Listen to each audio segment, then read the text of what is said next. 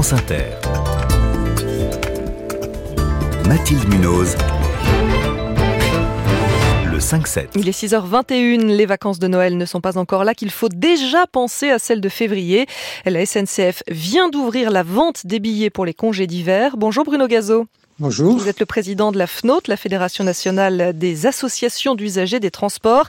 Alors à chaque période de vacances, on a droit à une cohue numérique. La dernière fois pour les billets de Noël et du jour de l'an, le site et l'appli de la SNCF avaient même planté pendant plusieurs heures. Alors là, on vient de se connecter hein, pour vérifier.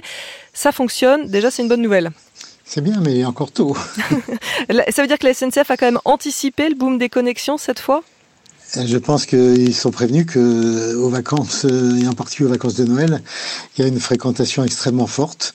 Euh, c'est ce qu'ils prévoient encore cette fois-ci et c'est ce que tout le monde attend. Alors la mauvaise nouvelle, euh, c'est qu'il y a déjà des trains complets. Hein, c'est fou. J'ai fait le test il y a quelques secondes pour, par exemple, des Paris-Albertville parce qu'en février, généralement, les gens vont à la montagne. donc il y a déjà quatre trains complets le samedi 17 février pour des Paris-Albertville. C'est toujours comme ça? Oui, c'est toujours comme ça. Ça fait 20 minutes que c'est ouvert. Hein. Et, encore plus euh, ces derniers temps, puisque les gens ont pris l'habitude de, commander très tôt, parce qu'ils savent que euh, les meilleurs prix sont, ceux qu'on achète euh, le plus tôt possible. Mais ce système a un inconvénient en ce moment, c'est que comme il y a énormément de gens qui, veulent prendre le train, hein, plus qu'avant oui, oui, cette fréquentation est en hausse très forte. Hein. on est sur une, sur une tendance où on est autour de 15 à 20% au-dessus de 2019. Donc c'est très fort.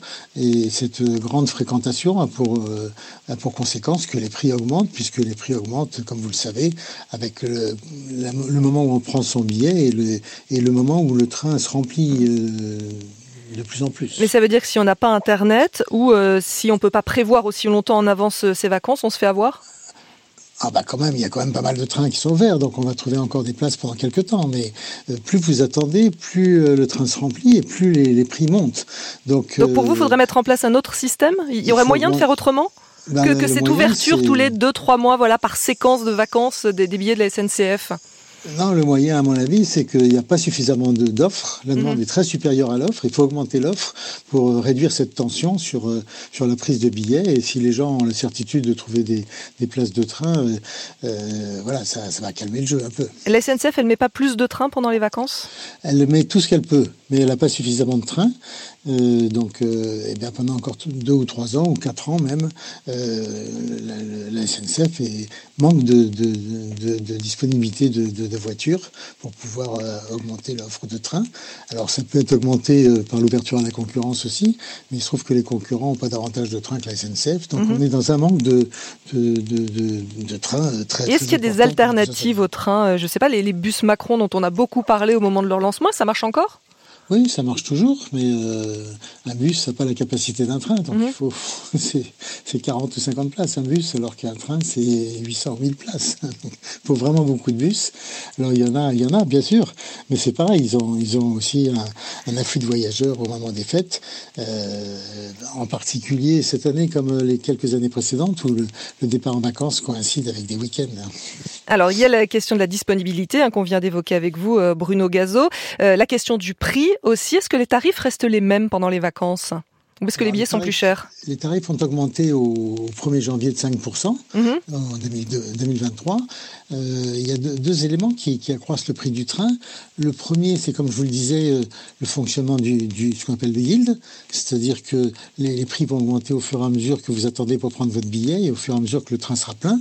Donc ça, ça, peut générer une augmentation de, 15 ou 20% du prix euh, de base. Et puis il y a une deuxième chose qui a augmenté, c'est le plafond des cartes avantages. Donc pour les clients seniors ou autres qui ont des cartes avantages, les plafonds ont augmenté de 10 euros. Ils étaient à 39, 59 et 79 et ils sont passés à 49, 69 et 89. Mais pour les trajets qui sont pendant les vacances, est-ce qu'ils sont plus chers, ceux-là?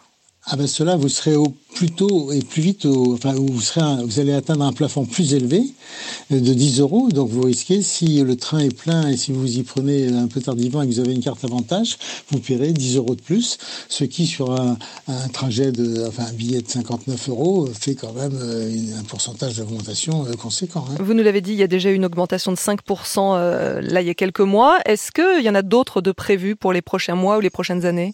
Alors la SNCF que j'ai eu encore hier me, garantit que rien n'est décidé et que tout ça sera décidé au moment du vote du budget de la SNCF. Mais c'est envisagé. C'est dans les tuyaux quand même. pas d'augmentation, voilà. je pensais qu'il y en aura. Vous pensez quoi globalement de la politique tarifaire de la SNCF hein, Parce que vous avez essayé de nous l'expliquer, mais généralement personne n'y comprend rien sur les prix des billets qui varient comme ça euh, du, jour, euh, du jour au lendemain. Ça peut être vraiment différent. Euh, est-ce qu'on pourrait faire plus simple?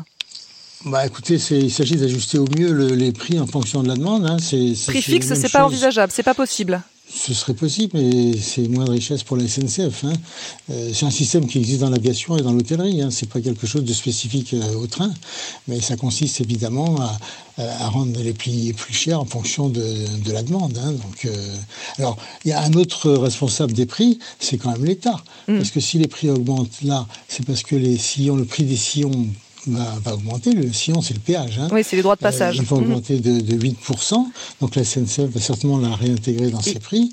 Et euh, pourquoi les, les, sillons augmentent? C'est parce que l'État euh, ne contribue pas, ou très peu, euh, à la régénération du réseau et qu'elle veut en faire porter la responsabilité à la SNCF. Contrairement à l'étranger, où l'État intervient souvent pour 50 ou 60% dans la régénération du, du réseau. Mm. En France, on n'atteint pas les 30%. Bruno Gazo, merci président de la Fédération nationale des associations d'usagers des transports.